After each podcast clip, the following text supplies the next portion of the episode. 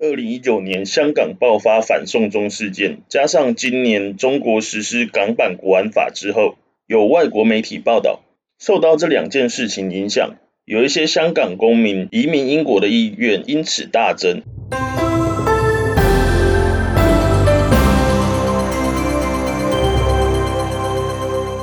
在今年中国实施港版国安法之后，英国内政大臣派特尔在七月二十二号的时候宣布。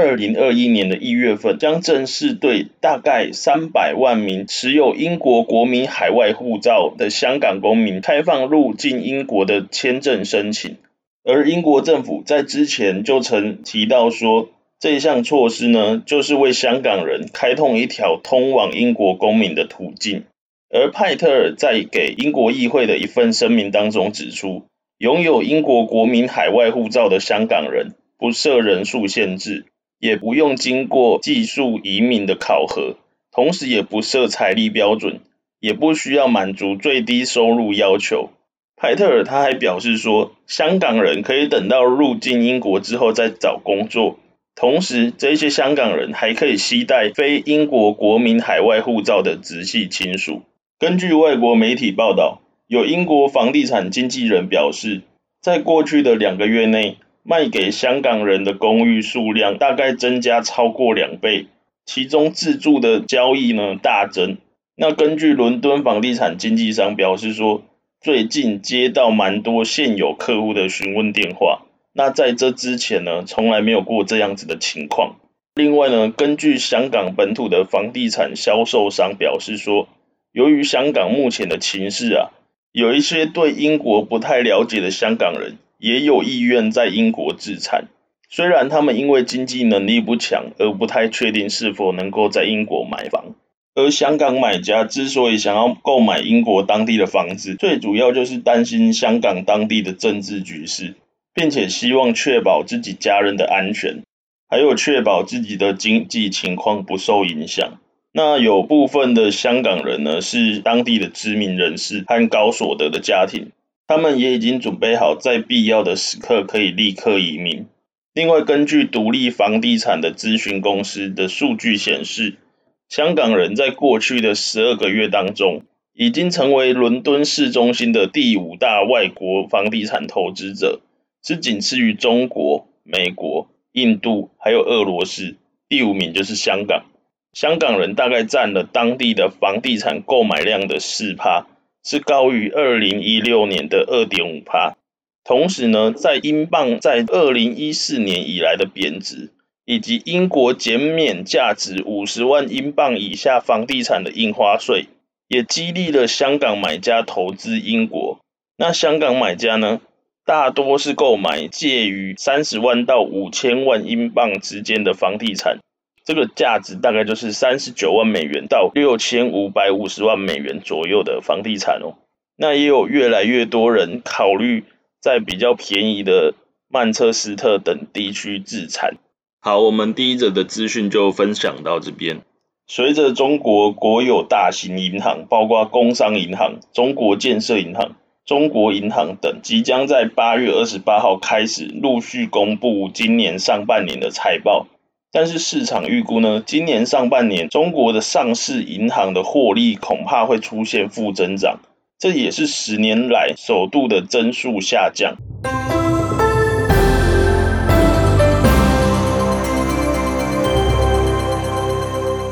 那根据外国媒体报道呢，有分析指出，跟其他的产业相比啊，过去银行产业获利是相对亮眼，但是受到新冠肺炎疫情冲击。也是 AKA 武汉肺炎，我怕你们会讨厌我用新冠肺炎这个字眼。中国政府因为疫情的关系呢，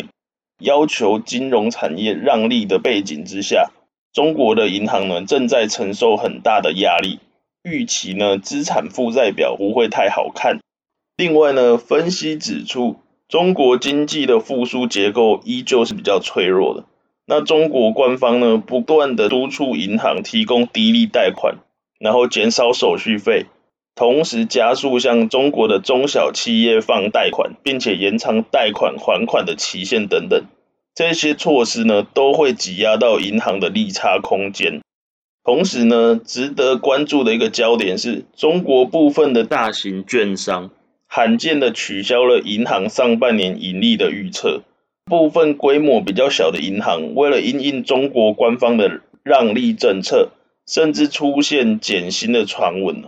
中国的银行业接下来的经营还是比较严峻的情况。那根据中国银保监会主席在日前表示说，预计今年全年银行产业将处置不良贷款高达人民币三点四兆元，比起去年的二点三兆元还要多出五成。他同时表示说，考量到二零二零年，也就是今年，有很多的贷款延期缴付，会有一些问题会到二零二一年才会曝露出来。那预期到时候银行所要处置的不良贷款规模将超过今年。以上就是我所要分享的第二则资讯的内容。那接下来呢，我想要针对这两则资讯提供一些个人的想法。首先，关于第一则资讯，就是香港人想要移民到英国去嘛。那我觉得这就是香港人他用脚在投票的意思是一样的嘛。这个社会也是蛮现实的啊，人都会寻找更好的、更优质的生活环境嘛。那如果有资源、有能力的人，当他的生活环境不如他所期待的话，他自然会去找一个更好的地方。那特别像是关于人身安全这种最基本的需求，如果这一种安全感都没有办法获得的话，那自然就会选择到别的地方去扎根跟发展嘛。毕竟，如果自己满意自己家乡的生活条件，谁会愿意离乡背井？就像我是一个北漂仔，如果我的故乡的生活条件或是就业条件比我现在所身处的环境还要更好的话，那我何必离乡背井，一个人来到这个地方发展？这就是很现实的一个情况嘛。那关于第二则资讯，就是受到疫情的冲击。中国的上市银行上半年的获利可能会承受蛮大的压力嘛？那我来看的话，就是牺牲这些上市银行的获利，共体时间，来换取中国就业市场的稳定，然后保护中小企业的生存，让大家都有饭吃。我觉得这一点是蛮必要的嘛。所以目前就上市银行就少吃一点嘛，让大家都有饭吃，这样是比较合理的做法。那加上现在。中国官方也多次在疫情爆发之后提出要稳就业啊、保就业之类的，所以在国策的推动之下呢，上市银行的获利减少，我觉得是很合很合逻辑，然后其实也不会感到太意外。好，我们今天的正事就聊到这边，接下来我想和你闲聊一下，就今天呢，商岸的后台出现了一点小状况，然后就是我的分析也跑不出来相关的数据。是一个暂时的现象啊，希望这一档 podcast 在正式的上架之后播出的时候，这个问题已经解决。然后商岸他们也有提到说，他们正在查询相关的原因，然后很积极的在修正当中。我是觉得商岸的这个客服真的不错，就是我在跟他们的交流上，我是觉得诶蛮好的，就是他们也很愿意解答一些问题。不过呢，我也因为商岸的后台出现问题，所以我才意识到。就是我好像最近就被这些后台的数据所绑架了，虽然也才短短的十一、十二天，那今天刚好我看不到下载量，所以我就觉得，诶，